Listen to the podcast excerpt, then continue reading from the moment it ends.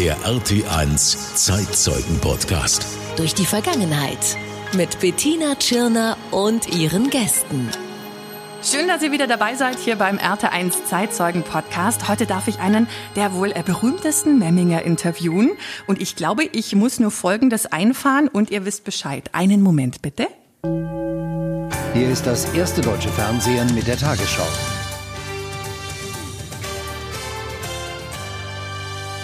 Klaus-Erich Bötzkes, Tagesschausprecher, fast 25 Jahre lang. Er ist gebürtiger Memminger. Herr Bötzkes, hallo, schön, dass Sie sich Zeit nehmen. Liebe Frau Schirner, guten Morgen. Guten Morgen. Das waren jetzt aber nicht Sie, gell, bei dem, nach dem Drop. Das war doch der äh, Ulrich Wickert, oder? Kann das sein? Nein, das war ein äh, Stationssprecher. Ein Stationssprecher, okay. Kollegen immer im Jingle spricht. Ähm, Herr Bötzkes, Sie waren der Nachrichtensprecher, ähm, der das erste Mal in der Tagesschau vom 11. September berichtet hat, vom Anschlag auf das World Trade Center. Ähm, ich muss jetzt kurz vorab fragen, wie war das denn damals in der Tagesschau? Äh, konnten Sie Meldungen vorab lesen oder sind die da auch wirklich mal spontan reingerauscht auf dem Teleprompter oder hat man Ihnen einen Zettel in die Hand gedruckt und äh, Sie wussten gar nicht, was jetzt als nächstes kommt? Ja, also ähm, ich muss ehrlich gestehen, das war der Tag, ähm, bei dem ich zum ersten Mal wirklich Ängste bekam und ein ganz tiefes Gefühl der Unsicherheit und des Nichtwissens, was da passiert und wie es weitergehen wird und welche Auswirkungen das womöglich auf mein persönliches Leben haben wird hatte. Es fing ja ganz harmlos an. Ich saß in der Sendung und dann sagte mir der Kollege hinter der Regiescheibe, äh, Klaus Erich, da gibt's gleich ein Interview mit New York. Irgendwas auf dem World Trade Center brennt da. Die wissen noch nicht genau was. Das können ein paar äh, Fässer Pech sein von einer Dachreparatur oder ein Kleinflugzeug. Also alles völlig unsicher. Aber World Trade Center kennen alle. Wenn da was brennt, sollten wir es zumindest verzeichnen. Also so harmlos und simpel begann das. Und dann überschlugen sich innerhalb einer Stunde die Ereignisse. Das Problem war, die ARD hatte und hat immer noch ein Studio, das so gelegen ist, dass man aus dem Studiofenster unmittelbar auf das World Trade Center sehen konnte. Das Problem an dem Tag war nur, dass der Hauptkorrespondent zu Dreharbeiten in Kanada für einen Weltwirtschaftsgipfel und dessen Vorbereitung war. Die zweite Kollegin ähm, hatte ihre Dienstzeit hinter sich und der neue Kollege hatte noch Urlaub, so war also kein journalistischer Kollege in New York. Und die Sekretärinnen, die beiden, hatten deshalb freigenommen und machten Urlaub. Das war auch an sich und normalerweise nicht schlimm, weil wir ja ein Studio in Washington haben. Und wenn Washington die Berichterstattung macht und in New York ist niemand, ist das völlig unproblematisch. In Washington ist ja voll besetzt. An dem Tag war das natürlich fatal. Klaus Kleber, der Anchorman im ZDF, der jetzt auch in Ruhestand gegangen ist, war damals in Washington und schnitt eine Dokumentation. Der saß im Keller und hat überhaupt keine Nachrichten verfolgt. Und wir riefen ihn aus Hamburg an und sagten, du, auf dem World Trade Center, da brennt was. Äh, was weißt du dazu? Und er sagte, ich weiß überhaupt nichts. Ich höre jetzt von euch zum ersten Mal, dass da was brennt. Ich mache mich schlau. Und die Schwierigkeit war, nur CNN hatte überhaupt Bilder und hatte überhaupt irgendwelche rudimentären Informationen. Die Nachrichtenagenturen übernahmen das, was CNN berichtete. Also es war ein heilloses Durcheinander und äh, Kleber versuchte sich auch so ein bisschen über die Runden zu retten. Und ich weiß noch dann in der übernächsten Sendung, wo Kleber wieder geschaltet wurde, da konnte man Bilder sehen, wo dieses, dieses Flugzeug ins World Trade Center hineinflog. Und die Bilder zeigten zunächst, wie es hinter dem ersten Turm vorbeiflog. Und ich sagte noch, äh, Klaus Geber, wir sehen im Hintergrund ein Flugzeug. Hat das mit dieser, mit diesem Brand, mit der Attacke irgendwas zu tun? Mhm. Und Kleber sagte damals den Satz, nein, nein, nein, nein, das ist ein Beobachtungsflugzeug von CNN. Oh Gott. Jetzt im Nachhinein hat es natürlich äh, ganz andere Dimensionen dann, wenn man äh, weiß, was dann wirklich alles passiert ist. Völlig klar. Und dann merkten wir, als die Bilder nach und nach kamen, wie verheerend das war. Und dann kam die Information, dass eine Maschine ins Pentagon gerast war. Und dann kam die Information, dass eine Maschine abgestürzt war, die auch entführt werden sollte oder entführt worden war. Es war eine Situation, in der wir also fast paralysiert waren und einfach nur noch alles, was reinkam, gesendet haben. Unser großes Problem war, unser großes Problem war, CNN hatte ein halbes Jahr zuvor den deutschen Fernsehstationen angeboten, gegen eine ja letztlich kleine Gebühr alles Bildmaterial von CNN übernehmen zu dürfen. Und die erste Anstalt, die angefragt wurde, war die Arbeitsgemeinschaft ARD. Und die ARD sagte ja, was wollen wir mit Bildern aus Amerika? Die brauchen wir nicht. Wir haben ja den Programmaustausch. Da kriegen wir alles, was wir benötigen. Also dafür bezahlen wir nichts. Dann wurde das ZDF gefragt, das hat er auch abgelehnt. Nur RTL hatte die Bilder eingekauft. Und deshalb konnte RTL an diesem Tag das CNN-Signal live übernehmen, wir nicht. Und es war am Ende ein, ein fürchterliches sich durchhangeln mit kleinen Bildfätzchen, die über den Programmaustausch äh, kamen und die wir aus Rechtegründen nutzen durften und verwirrende Meldungen. Und dann kam die 20 Uhr und dann kommt es, wie es, ja, wie es halt manchmal im richtigen Leben so läuft. Erst hatten wir Pech und dann kam auch noch Unglück dazu. Die Kollegin, die den Einstiegsbeitrag machen sollte, brach 30 Sekunden vor der 20 Uhr die Überspielung ab, weil sie sich versprochen hatte. Was? Die Kollegen, die in den zwei Stunden davor durchgehend die Sendung betreuen mussten in der Regie, hatten vergessen, auf meinen Ohrhörer umzuschalten. Und ich hatte keinen Sprechkontakt mit den Kollegen in der Regie und die Regie hatte keinen Sprechkontakt mit mir. Ich wusste noch nicht mal, dass der Beitrag abgebrochen war. Dann kamen in bunter Folge Korrespondenten aus aller Welt. Ich wusste weder, wer jetzt kommt und warum plötzlich Moskau und nicht Washington, weil mir die Kollegen nichts sagen konnten. Also es war vom Nachrichtengeschehen fürchterlich und, und ängstigend und dann natürlich auch noch in der Umsetzung ganz furchtbar schwierig, weil mit so einem dramatischen Ereignis waren wir alle völlig überfordert. Ja, das sind so Momente, da sind sie nach einem Tag ja, zehn Jahre gealtert. Boah, Wahnsinn, das kann man sich nicht vorstellen. Ich glaube, wenn man das nicht selber erlebt hat, kann man sich nicht vorstellen, was das auch dann mit einem selber macht. Es ist eine Situation, ähm, die hätte ich mir so auch nicht vorstellen können, weil mhm. unser System sehr präzise organisiert ist und ja darauf geeicht, mit schwierigen Sachverhalten und mit hoher Aktualität einfach professionell umzugehen. Und wenn Sie dann auf einmal merken, wie sich so unglückliche Faktoren ballen, da ist der Korrespondent nicht, hier brechen die Leitungen zusammen, hier hat einer vergessen, was zu drücken in der Hektik, da gibt es ein Lizenzproblem. Und dann haben Sie draußen eine Entwicklung, die historisch ist. Hm, ja, da kommen Sie gemeinsam an ihre Grenzen. Das ist auch das, worüber wir dann auch in den Jahren danach immer wieder noch geredet haben. Weißt du noch, wie wir damals standen und, und vom Donner gerührt waren? Ja, es war eine sehr schwierige Situation. Und Sie haben dann zum Teil auch wirklich viel improvisieren müssen, oder wie muss man sich das vorstellen, wenn dann die äh, Schalte nicht geklappt hat, ähm, dann kommt hier wieder eine neue Meldung rein. Ähm, wie war das denn für Sie? Ja, Sie können in solchen Situationen ohnehin nur improvisieren. Und wenn Sie da beginnen würden, drüber nachzudenken, ob die Formulierung jetzt äh, einwandfrei ist und ob der Satz grammatikalisch stimmt. Da kommen Sie völlig ins Unterholz. Sie müssen bereit sein, letztlich einfach frei zu springen und zu sehen, dass Sie durchkommen. Mehr geht nicht. Und gleichzeitig, und das fand ich sehr bemerkenswert in, im eigenen Erleben der eigenen Leistungsfähigkeit, man ist dann in solchen Momenten so konzentriert, dass es besser funktioniert, manchmal als in vorbereiteten Sendungen. Also ich hatte unter anderem, das jetzt nur so in Klammern gesagt, äh, beispielsweise als Mubarak zurücktrat in Ägypten, äh, diese Rücktrittsbestätigung äh, kam direkt in einer Live-Sendung und die ARD hat daraufhin innerhalb von Minuten, während noch die laufende Sendung um 17 Uhr äh, gemacht wurde, entschieden, wir senden ohne bis ohne absehbares Ende durch. Ja, dann wurden aus 15 Minuten, zweieinhalb Stunden. Da können Sie auch nur improvisieren und haben hoffentlich einen guten Hintergrund durch viel Lesen und Zuhören, sodass Sie mit halbwegs ordentlichen Fragen eine vernünftige Sendung machen. Man funktioniert einfach, denke ich. Gell? Ähm, Sie haben damals am 11. September beide Tagesschau-Ausgaben moderiert, die am Nachmittag und die am Abend. Ähm, die am Nachmittag dann um 16 Uhr. Eine Minute davor, eine Minute vor vier ist dann damals unserer Zeit der erste Turm, der Südturm des World Trade Centers eingestürzt. Also da war ja überhaupt noch nichts klar. Ja, Ähm, Sie haben jetzt gerade erzählt, am Anfang dachte man, oh, es könnte ein Unfall sein, es war vielleicht ein Ölfass. Ähm, wann ist Ihnen dann wirklich, wann war der Moment, da ist Ihnen bewusst geworden, oh Gott, das ist was Großes. Die Welt, wie wir sie kennen, wird es jetzt vielleicht nicht mehr so geben?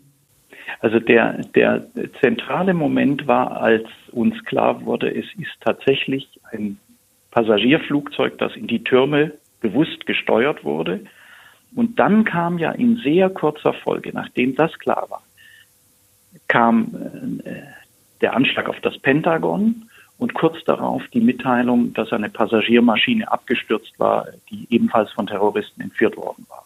Die eigentliche Dramatik passierte dann, als die Türme plötzlich einstürzten.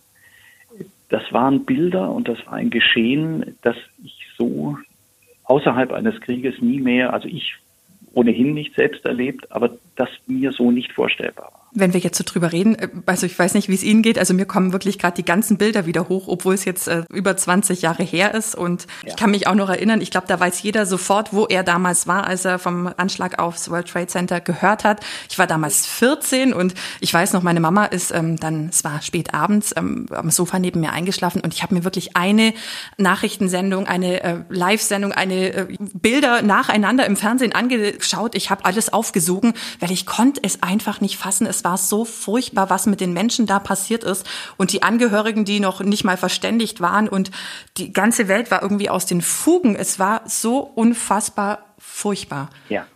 Es ging mir ganz genauso. Ja. Dann kam ja noch hinzu, dass der Hauptattentäter hier in Hamburg studiert hatte und in Harburg, äh, kleinen Vorort von Hamburg, wohnte. Also da äh, zog sich dann nochmal eine zusätzliche Brücke. Ein, eigentlich, wenn man ihn so sah, sympathisch wirkender Mann. Die Professoren erzählten dann, es war ein guter Student, ein unauffälliger.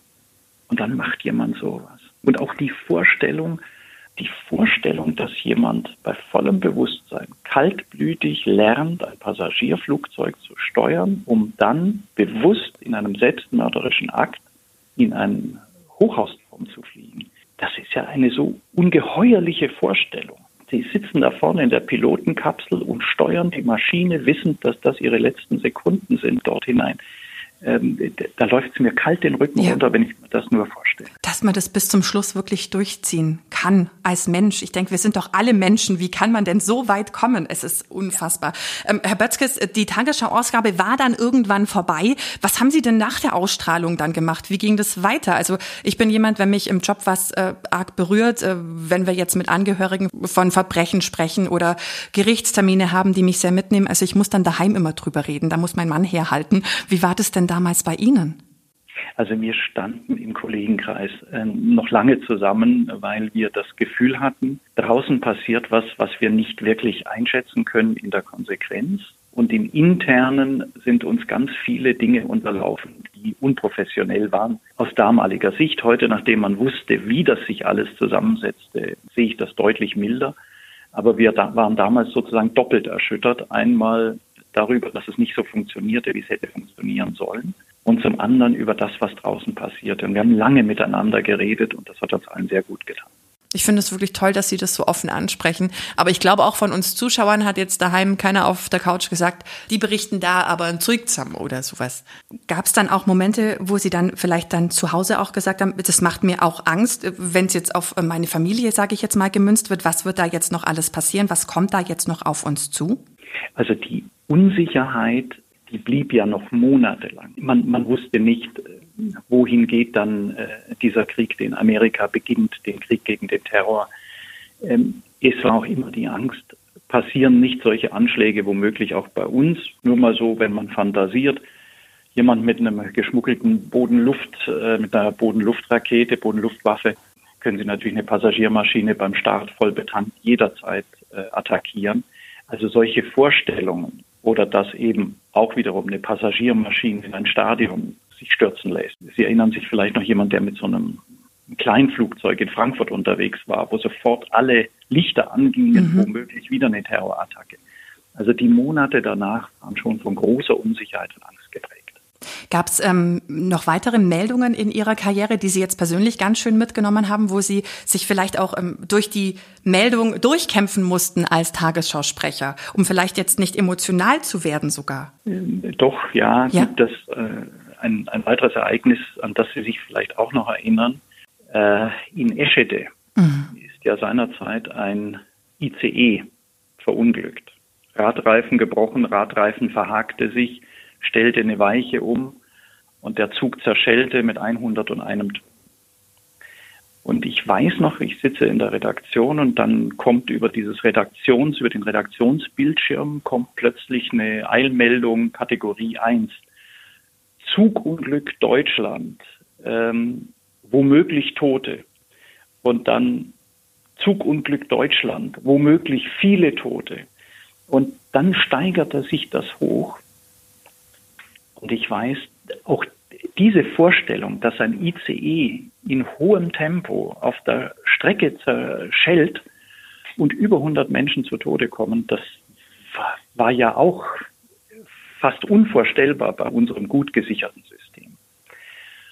Und ich bin dann, also es war eine schwierige Sendung, ähm, die technisch, das nur nebenbei, die funktionierte einwandfrei und das war auch eine gute Berichterstattung. Und Drei Jahre später äh, war ich mit meiner Frau auf einem Ausflug und dann sah ich das Ortsschild Eschede, so von, abgehend von einer Bundesstraße. Ich sag, weißt du, wir haben so lange und so oft über Eschede berichtet, ich würde das gerne mal persönlich sehen. Also fuhren wir dort runter und gingen die Gleise entlang und da war ein kleines Haus mit einem Vorgarten, in dem ein Mann arbeitete. Ich sag, verzeihen Sie, können Sie mir sagen, wo genau damals dieses Unglück war? Oh ja, sagt er, das kann ich Ihnen sagen. Dann zeigte er mir das und sagt, wissen Sie, ich bin der erste Helfer gewesen, der am Unglücksort war. Ich habe dieses Unglück mit eigenen Augen gesehen. Was zufällig sind Sie auf diesen Mann dort gestoßen? Ja, durch Zufall auf den Mann gestoßen. Und der stand an dem Tag, als das passierte, auch in seinem Garten.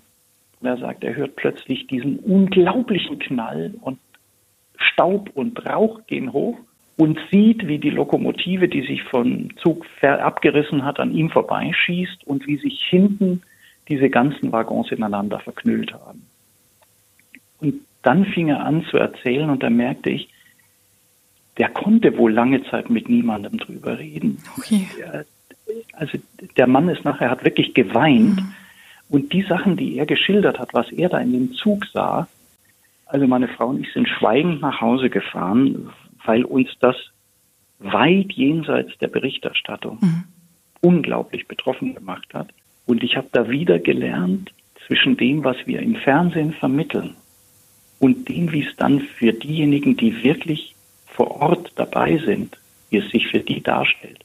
Da sind Welten dazwischen. Und der Mann war wirklich traumatisiert und ja, das hat mich auch für künftige Berichterstattung sehr sensibilisiert, weil ich wusste, wir sitzen weit weg im Trockenen, wir reden nur darüber. Die anderen vor Ort, die sind richtig betroffen. Ja, das finde ich ganz schön, dass, dass Sie das sagen, dass man sich einfach bewusst macht, über wen man da teilweise auch berichtet. Absolut. Und schön, dass der Mann sich das dann auch von der Seele sprechen konnte. Wenn ja. Sie sagen, er hat es bisher noch nicht gekonnt, vielleicht hat es ihm dann im Nachhinein wirklich auch gut getan. Also ich, ich denke, dass es so war, mhm. Äh, denn die Dinge, die er erzählte, also da würde ich mir auch überlegen, ob ich das zu Hause so erzählen würde oder nicht einfach lieber sagen, muss niemand wissen. Mhm. Nun waren wir halbwegs Fremde. Ja, wahrscheinlich hat ihm das, ist ihm leichter gefallen. Ja. Herr Bötzkes, ähm, ich wäre jetzt soweit schon am Ende unseres ähm, RT1 Zeitzeugen Podcasts. Haben Sie eventuell noch was auf dem Herzen, was Sie gerne sagen möchten? Ja, das habe ich. Ich möchte einfach sagen, liebe Frau Tschirner, dass es mir große Freude gemacht hat, mit Ihnen dieses Interview zu führen. Oh, danke schön. Herr Bötzkes, das kann ich nur zurückgeben. Vielen Dank. Und zum Schluss habe ich auch noch was in eigener Sache. Ich möchte mich bei Ihnen bedanken, dass Sie mein Gast waren. Ich danke für ein wunderbares Interview mit einem sehr angenehmen Menschen, mit dem ich jetzt gut 20 Minuten verbringen durfte. Kommt Ihnen das so ein bisschen bekannt vor? Sind Ihre Abschiedsworte ein bisschen umgemodelt Ihrer letzten Tagesschausendung vom 30. Dezember 2021, Herr Bötzkes. Ach, sehen Sie, naja, also an meine eigenen Worte erinnere ich mich doch nicht. Genau. Mensch, oh, ich danke Ihnen. Es hat mir wirklich einen großen Spaß gemacht. Dankeschön. Haben meinen Tag versüßt. Oh, Herzlichen Dank. Vielen Dank. Und dann alles Gute für Sie und Ihre Familie und vor allem viel Gesundheit weiterhin, Herr Bötzkes. Danke. Vielleicht Vielen bis mal in Memmingen. Dank. Jawohl, Dankeschön. Jo. Wiederhören. Tschüss.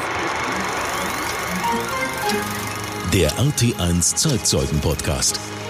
Jeden Monat spannende Geschichten und Erlebnisse von Menschen aus der Region, die dabei waren.